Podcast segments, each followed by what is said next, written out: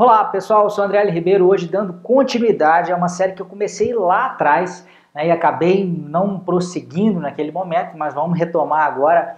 É uma série em que eu explico de uma forma bem rápida aqui, bem objetiva, as diversas áreas de conhecimento do PMBOK. Se você quer entender de gestão de projetos, se você quer fazer certificação CAPM, PMP, você quer aplicar os processos na prática, vocês têm que entender dois recortes né, lá do PMBOK, que são os grupos de processos e área, as áreas de conhecimento. São duas formas de agrupar né, os processos de gestão do PMBOK. Nós estamos falando de áreas de conhecimento, eu já falei no outro vídeo sobre a área de scope e hoje eu estou falando sobre a área de tempo, né, que é a área que vem logo em seguida aí.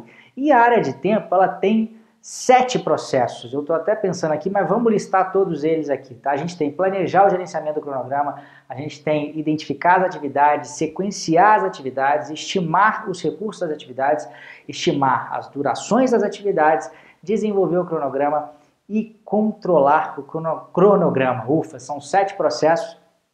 É, e, e, é muito importante né, que a gente saiba o objetivo de cada um deles.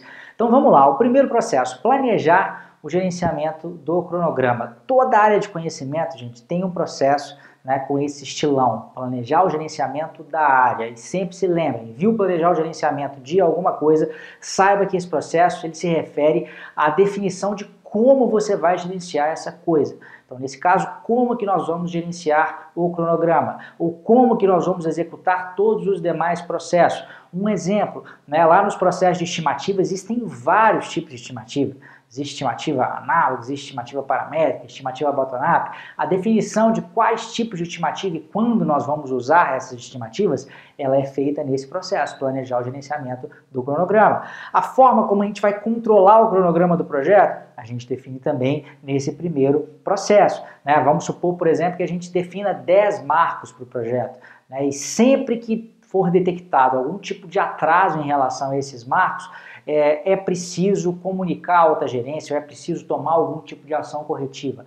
Isso é uma definição que estaria dentro né, do plano de gerenciamento do cronograma que é gerado nesse processo planejar o gerenciamento do cronograma. Então lembre-se, esse primeiro processo tem em todas as áreas, ele se refere ao como.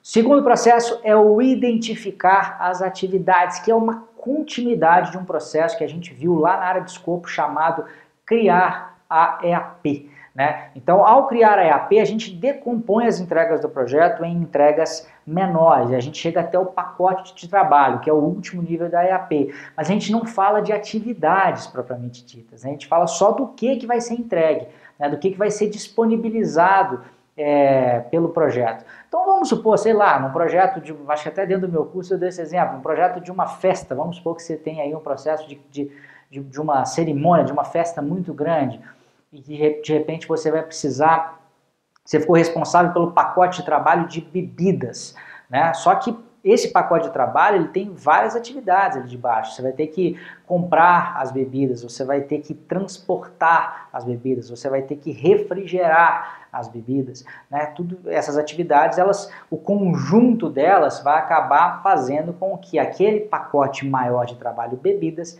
ele seja completado com sucesso. Então é só uma forma diferente de decomposição. Lá no Criar EAP a gente decompõe entregas maiores em entregas menores e aqui no Identificar as Atividades a gente decompõe essas últimas entregas em atividades. Isso costuma acontecer, gente, progressivamente. Pode ser que no começo do seu, do seu projeto é, você consiga decompor somente as atividades da primeira fase.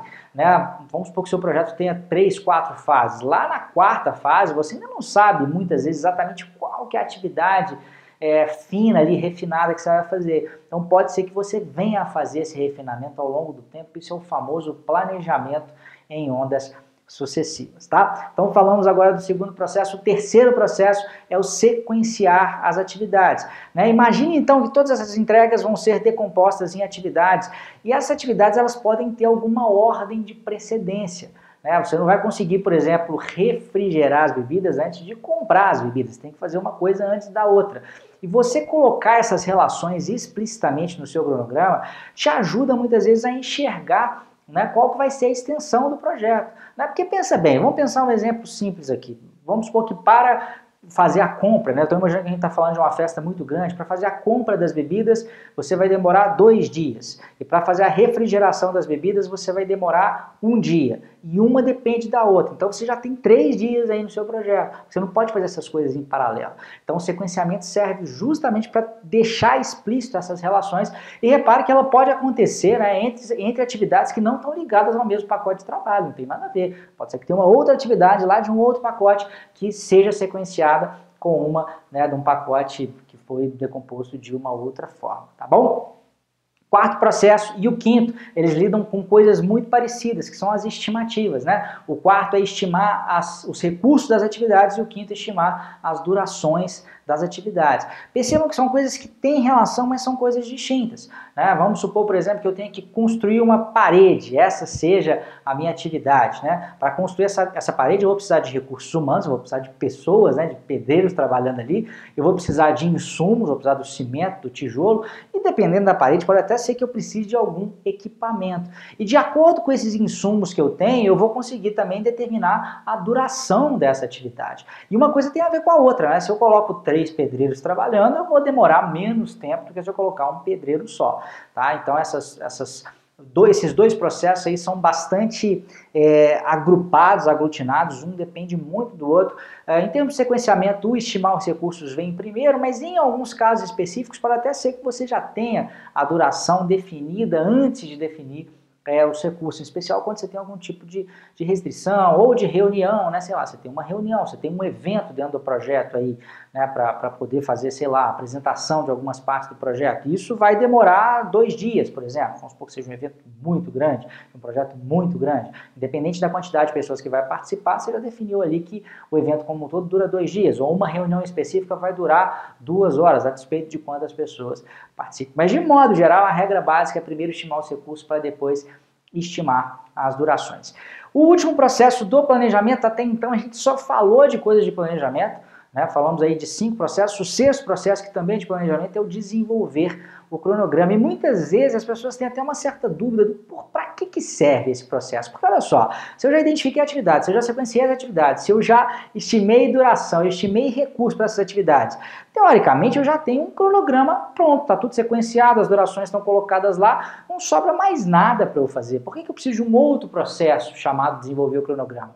É porque a vida não é fácil, né, gente? Então, muitas vezes a gente vai fazer tudo isso bonitinho, esse modelo do cronograma, bacaninha, e a gente vai chegar à conclusão que ele não atende a uma determinada restrição do projeto.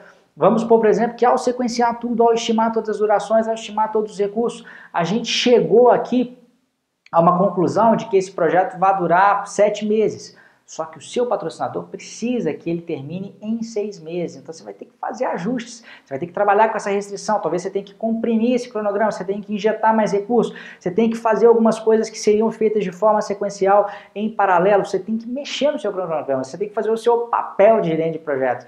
Né? Às vezes você, você definiu algumas atividades aí, dependendo da forma como você fez o sequenciamento, elas ficaram encavaladas de forma que uma mesma pessoa está alocada para trabalhar em duas atividades no mesmo dia, sendo que ela não tem esse tempo disponível, né, a gente faz o que é chamado nivelamento de recursos, que é justamente acabar com essas superalocações.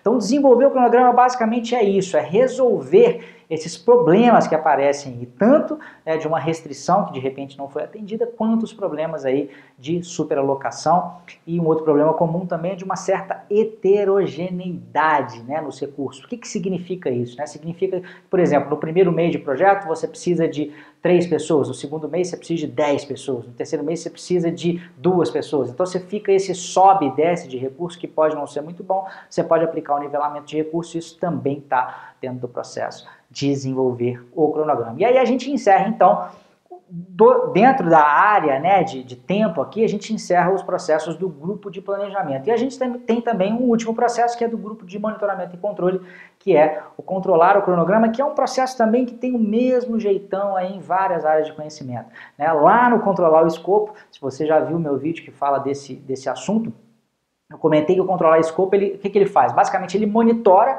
se aquilo que foi definido para o projeto é o que está sendo feito mesmo, né? e ao mesmo tempo controla as mudanças no escopo do projeto. O controlar o cronograma é a mesma coisa. Ele controla se os prazos estão sendo cumpridos, então o gerente, pô, até o determinado momento, já deveria ter entregue isto. Né? Ele vai controlar se isso está acontecendo, se já está tendo algum tipo de atraso, e também caso haja necessidade de processar alguma mudança, né? De repente o seu patrocinador, no meio do projeto, ele pede uma redução de prazo, né? Você tem que rodar o famoso processo controle integrado de mudanças. Isso acontece por meio do controlar o cronograma. Então, controlar o cronograma chama o controle integrado de mudanças, em que você vai rodar uma série de etapas aí, né? vai avaliar os impactos dessa mudança, vai propor ações alternativas, vai conseguir as aprovações devidas e vai atualizar é, o seu cronograma e o seu plano de projeto como um todo, tá? Gente, esse é um resumo muito rápido, mas o que eu quero é dar essa ideia geral, o que eu quero é começar a incutir na cabeça de vocês aí qual que é o objetivo, qual que é a essência, qual que é a função de cada um desses processos, porque seja para sua vida prática ou seja para passar nos exames de certificação, você precisa ter isso na ponta da língua, tá? As questões lá do exame, é, seja o CAPM ou PMP, algumas já pedem conhecimentos a respeito desses processos diretamente,